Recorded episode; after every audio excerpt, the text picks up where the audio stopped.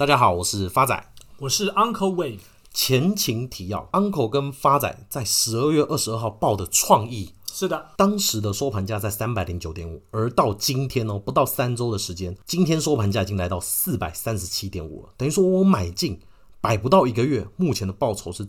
正四十一个 percent，那 uncle 问题来了，我们在十二月二十二号当天报创意的目标价是报到四百七十三，现在已经来到四百三十七喽。是的，我当时买到现在已经挣四十个 percent 喽。是的，那我现在该不该卖出？好的，uncle Wave 建议了啊、哦，我们做股票最忌贪心，贪得无厌是最麻烦的，所以 uncle Wave 在此做一个忠诚的建议，四十个 percent 不到一个月很足够了，所以建议各位听众朋友可以陆陆续续分批。获利了结，可是还没动目标价，还是 Uncle 觉得说之后还有更合适的标的可以供我们投资。好的，应该这么讲，因为我说陆陆续续分批获利了结。您假如认为目标价是你一定要到达的报酬，您可以保留部分，先获利一些，剩下的继续拼到目标价之后再一并获利了结。再来，Uncle，这个十二月三十号我们报的 Tesla 第十三集中报的 Tesla。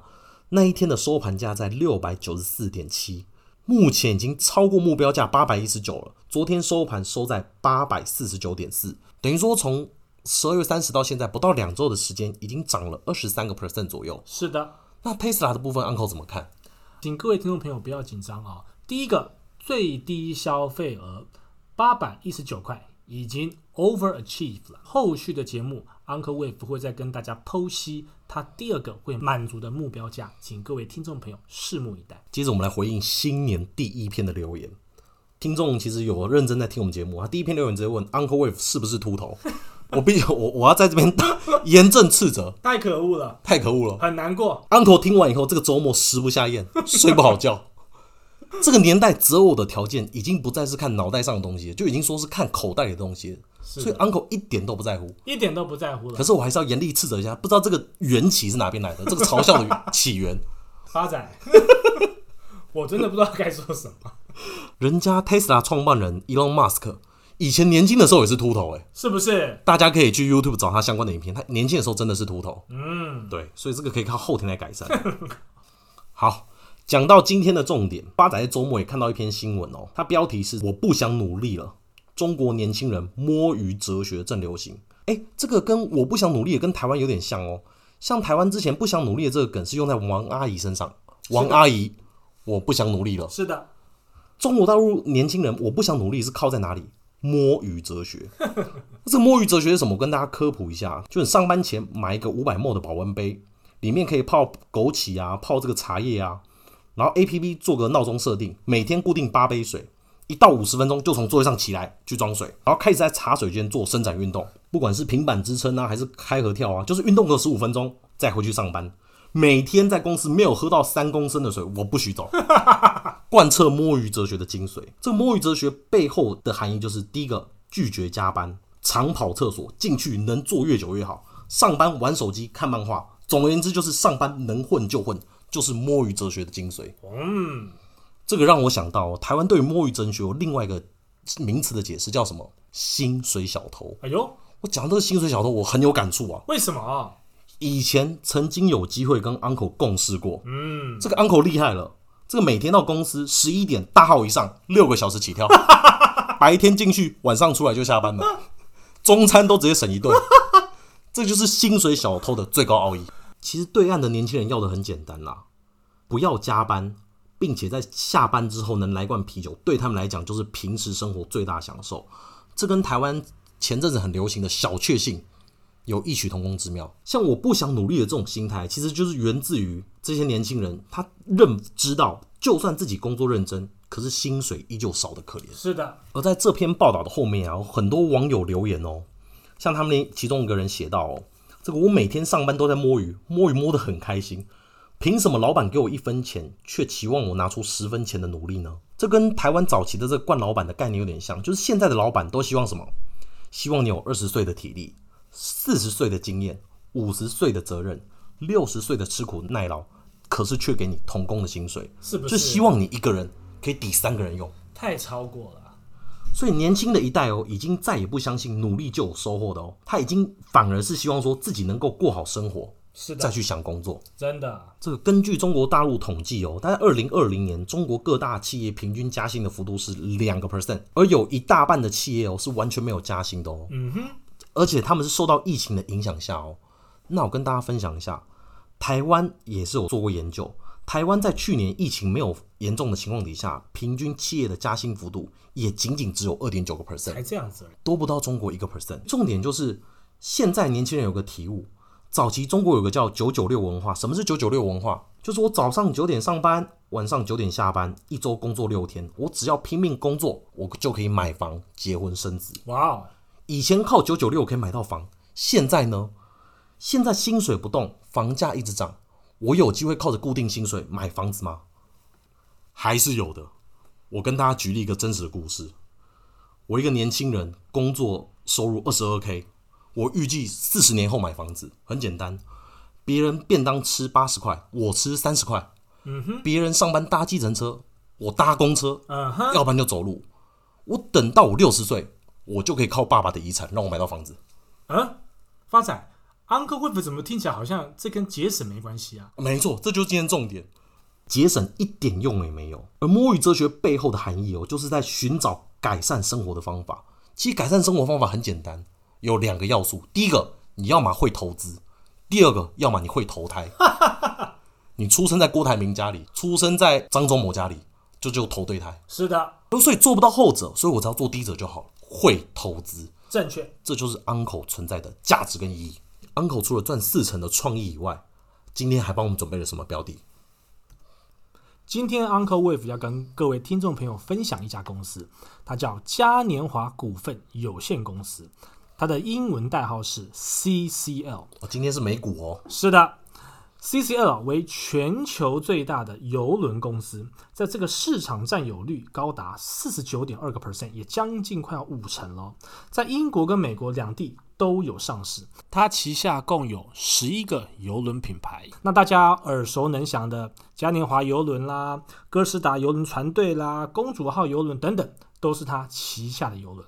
那嘉年华公司总部设在美国的佛罗里达州。接下来跟大家分享是它的财务面了哦。昨天一月十四号，嘉年华股份有限公司公布它第四季的财报，一定亏很惨。是的，在盘前公布，那公布营收啊是负的十九亿的美金。我想各位听众朋友听到这个负的十九亿美金，应该都吓到皮皮喘。为什么 Uncle Wave 居然敢推荐这种本业公司？赔钱，本业不赚钱，而且又赔的巨大亏损的公司，敢跟各位听众朋友分享呢？来。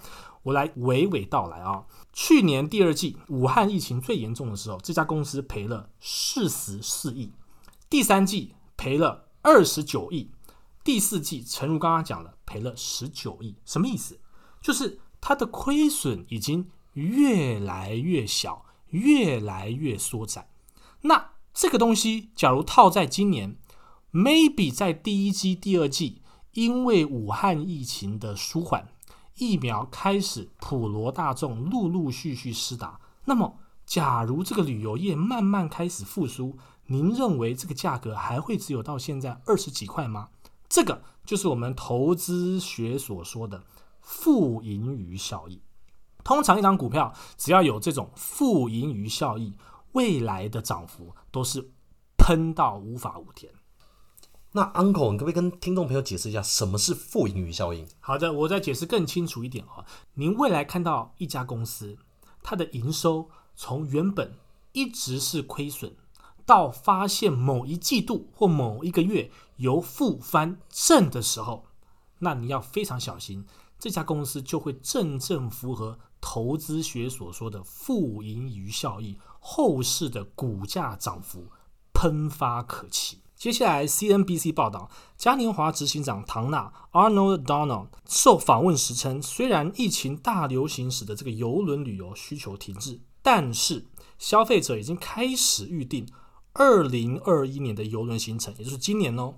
他发现预定量明显上升，会不会订完发现不能去啊？什么啦？有可能呢、啊。假如真的发生这种事，Uncle Wave 在此呼吁，请把你们手头上的船票换成股票，我们股海。继续出航。洛杉矶时报日前报道，根据邮轮预订网站 CruiseCompete.com 的数据，过去四十五天来，二零二一年邮轮行程的预订量比二零一九年激增四十个 percent，其中只有十一趴是来自取消二零二零年行程的消费者，显示疫情结束后的邮轮旅游需求保持依旧强劲。瑞银 UBS 近期的研究报告也发现，取消二零二零年邮轮行程的消费者中有高达七十六个 percent 同意邮轮公司抵用二零二一年，也就是今年的行程用代金券进行退款，仅仅只有将近二十四个 percent 的人选择现金退款。所以种种迹象显示啊，二零二一年呐、嘉年华公司即将迎接。报复性的旅游订单需求。接下来是各位听众朋友众所期待的波浪推背图。第一波由二零二零年四月二号的低点七点八块，一路涨到二零二零年四月二十九号的高点十六点八三元，之后再修正到二零二零年五月十四号的低点十一块，再涨到二零二零年六月八号的高点二十五点二七块，之后再回落到二零二零年十月二十九号的低点十二点十二元。那么现在就是从十二点十二元往上。推波的第五波邪恶波的中继，Uncle，那讲了那么多，这次的目标价会到哪里？